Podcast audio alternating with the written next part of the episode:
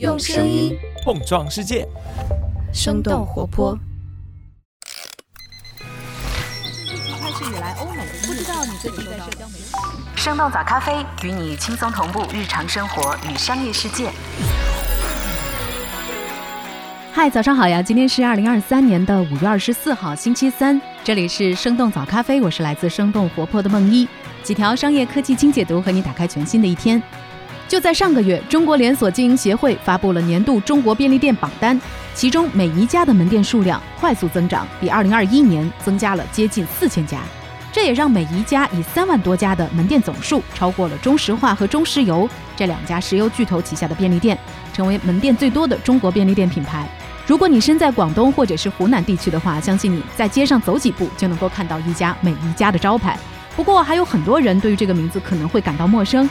那每一家是如何成为中国便利店之王的呢？在和日系便利店的竞争当中，每一家这样的本土便利店又会面临哪些挑战呢？我们今天的精解读就与此相关。在这之前，我们先来关注几条简短的商业科技动态。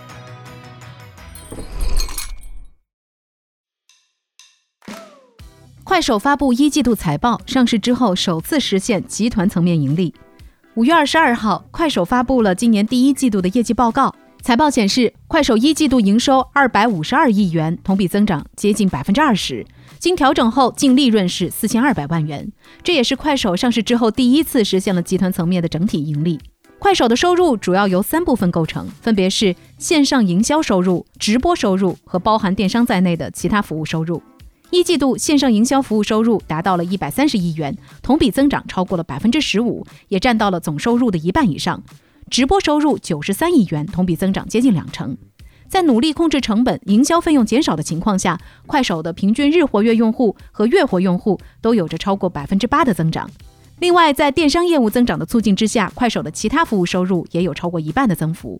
直播行业从业者在接受三十六氪的采访时表示，快手电商的发展使得商家在快手平台上做营销，带来了营销收入的增长。很多商家原本会给主播刷榜的资金，现在都转向了在快手站内进行流量投放。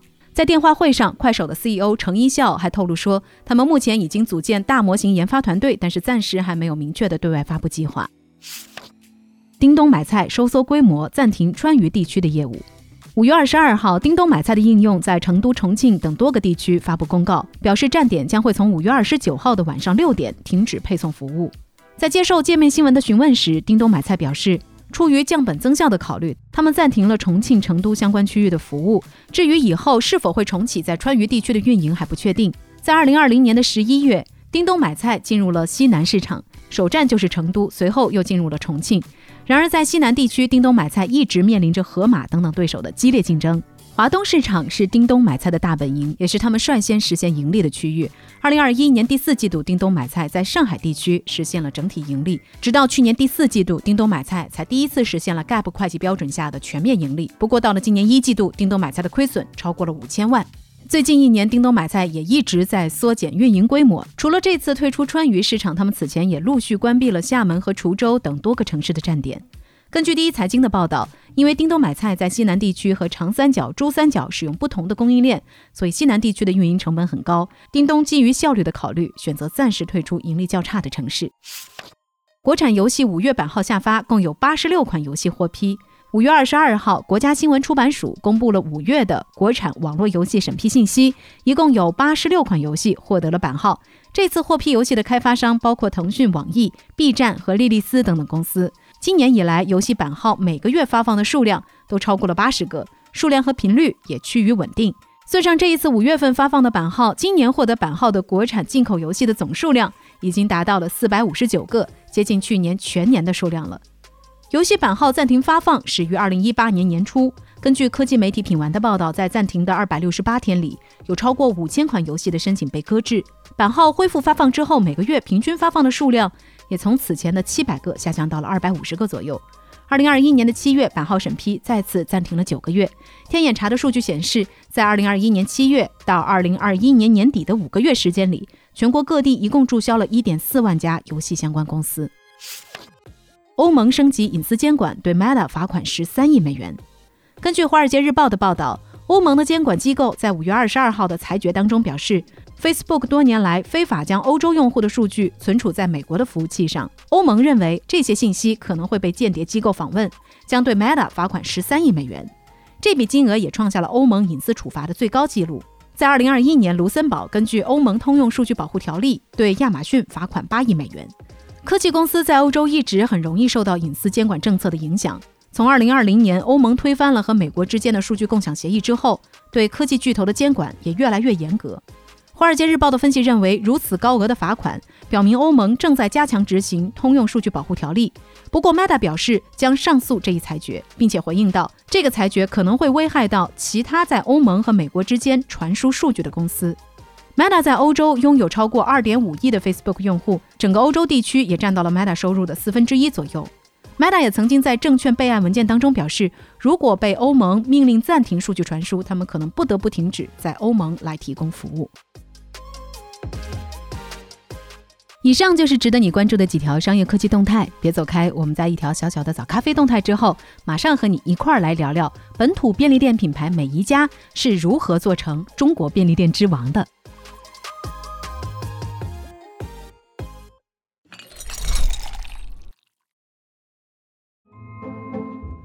嗨，你好呀，我是梦一。我们生动活泼的声音特稿节目《跳进兔子洞》第二季终于正式回归了。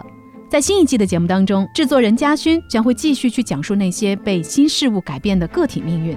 当然，嘉勋还说这一季也有一些不太一样的地方。你将会听到的所有故事都会以专题的形式呈现，比如说已经上线的第一个专题——乐园。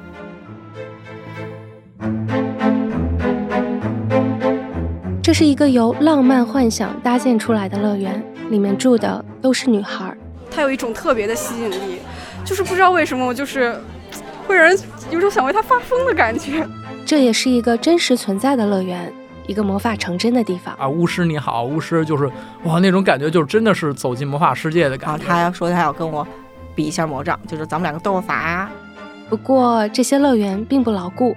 美好的背后隐藏着一种危险的关系。他就是在那边哭，我我是不是真的好像做错了什么？魔法世界呢，也正在被俗气又流程化的现实所吞没。甚至我的手都已经削掉了一块肉，都在往外面冒血，但是我还是要继续演出。既然如此，乐园里的人是去还是留？他们最后会做出什么样的选择？欢迎感兴趣的你搜索“跳进兔子洞”来收听最新一期的节目吧。好了，早咖啡小动态就是这样。下面继续我们的清解读。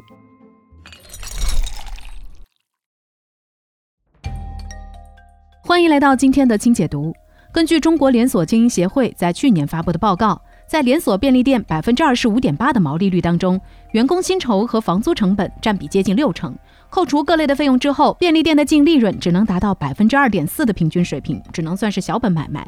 从去年发布的中国便利店榜单来看，目前国内的便利店可以分为三种：一种是以美宜佳、芙蓉兴盛为代表的本土便利店；另外一类是以罗森还有全家为代表的日系便利店；当然还有第三种，就是社区的夫妻老婆店。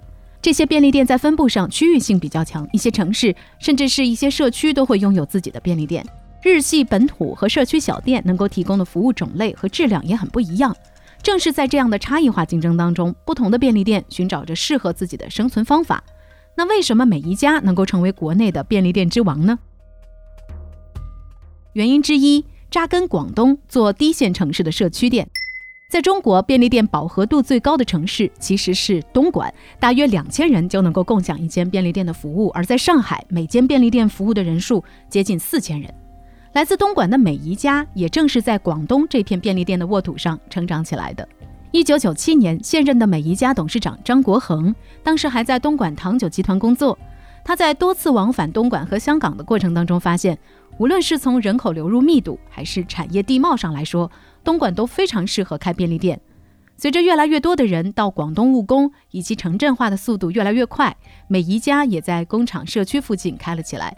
目前，美宜家全国总门店数量当中有一半都在广东。由于开店密度很高，美宜家在当地还被戏称为一种计量单位，也就是两个美宜家之间大概相隔一百米的距离。二零一四年，美宜家开始走出广东，以福建、湖南为首，开始了他们的全国拓店计划。不过，在广东之外，美宜家也遇到了品牌认知程度低、大城市竞争激烈等等挑战，这也让他们选择避开高峰地段，主动下沉到三四线城市，从外围城市包围核心城市。另外，和优先开在 CBD 或者是热门地段的便利店不同，美宜家仍然以服务社区为主，这也让他们可以更好地根据小区的容量、地产规划来提前布局自己的开店位置。他们的董事长在去年年底的时候表示。每一家已经覆盖了四千三百多个乡镇，这也就意味着全国每十个乡镇就会有一家美宜佳。原因之二，类似蜜雪冰城的加盟模式。美宜佳的盈利模式和蜜雪冰城比较类似，主要也是靠收取加盟费、品牌管理费以及统一采购所带来的购销差价。极具性价比的加盟门槛是每一家扩张的关键。根据加盟会上的信息，每一家九成以上的店铺都属于标准便利店的店型，面积通常都是四十五到六十平方米，投资成本也在二十五到三十万之间。在门店管理、物流服务上，每一家和日系便利店差距并不大，但是没有外资便利店每个月百分之三十净利润的抽成，而且初期成本会更低。不过，所有加盟店的所有货品都需要从自有渠道来进货。背靠着三万家门店，每一家能够提高对供应商的议价权，从而取得价格优势。这也让每一间加盟门店就像是每一家集团的代理商，而每一家更像是一个庞大的经销商，现金流来自接近三万家门店源源不断的卖货。也正因为如此，每一家在成立的二十六年间几乎没有贷款，即便是在便利店投资最热的二零一七年，每一家也拒绝了来自阿里和京东的投资。从二零一六年开始，每一家的销售收入每年都能够保持两位数的增长。根据中国经营连锁协会的数据，二零二一年每一家销售额的增速接近行业平均水平的两倍。为了加强对几万家加盟商的管理，每一家采取了区域承包制，每个大区相当于一个独立的公司，每年分红。同时，通过数字化来加强集中管理，将涉及便利店经营的几个重要环节，比如说 POS 支付系统、经销商系统、供应链和物流，全部实现自营。其实，每一家的背后是国内便利店快速发展的良好势头。就算是在疫情期间，便利店也是为数不多保持增长的零售业态。另外，中国市场的销售额和渗透率还远远低于日韩、美国等等便利店发展比较成熟的地区，还有很大的发展空间。那么，每一家们在未来会面临哪些挑战和机遇呢？挑战之一和新的零售形态共存。近些年来，零食专卖店、零七食品店等等新的零售形态吸引了不少便利店的常客。除此之外，即时零售的快速发展也在给便利店行业带来新的机遇和挑战。根据行业报告，二零二一年有百分之八十八的便利店开通了线上业务，线上业务销售额的占比大约在百分之七，其中不少社区店在外卖订单的帮助之下实现了更好的业绩。根据美团数据显示，去年本地夫妻小店的订单量同比增幅高达百分之一百二十五。一方面，即时零售这种追求交付速度的服务，对于本土便利店来说更有优势。美宜佳也在二零一七年开始试水店员配送，并且接入了外卖平台。在疫情爆发之后，即时零售更是上升为公司战略。不过，到家业务也使得社区便利店的地理位置优势不再有那么巨大的影响力。尤其是在日用品品类上，社区小店也可以抢走不少连锁店的生意。每一家的董事长也承认，外卖平台到家服务还有半小时到达的社区零售，比便利店更加便利。未来便利店可能会被薅羊毛。挑战之二和日系便利店的竞争。日系便利店和本土便利店之间有百分之八十的商品相同，竞争和利润差别就在百分之二十的商品上。根据中国连锁经营协会在二零二零年发布的便利店发展报告，本土便利店百分之十的利润来源是鲜食，而日系品牌的鲜食贡献度达到了百分之六十。鲜食和自有品牌是日系便利店可以实现更高利润率的关键。我们以七幺幺为例，占据品类百分之四的鲜食和饮料，贡献出了占据百分之六十四的营业额。罗森和全家在鲜食上的平均毛利率也在百分之三十五到四十之间，远远高于其他产品。另外，经营鲜食和自有品牌的另一个优势是更容易在消费者心中留下独特的印象。比如说罗森的甜品、七幺幺的车仔面等等，不少人就会因为某个好吃或者是特别的选品而反复光顾某个品牌的便利店。就本土便利店而言，消费者们普遍还没有形成像日系便利店一样的消费认知。在二零一八年开始布局鲜食的美宜佳，已经推出了热狗肠、糖水等等产品，但是目前还没有太多的影响力。根据南方周末的报道，美宜佳自有品牌在二零二一年销售额超过了两亿，相比三百四十亿的总额来说，体量还是很小。从商品体系深度和品牌影响力的角度上来说，本土便利店和日系之间还存在着一定的差距。不过，这也并不代表着本土便利店没有机会。比如湖南的新佳怡、山西的金虎便利，他们不仅早早的入局鲜食，而且对品类还进行了本土化改造，推出了米粉、焖面等等符合本地口味的食品。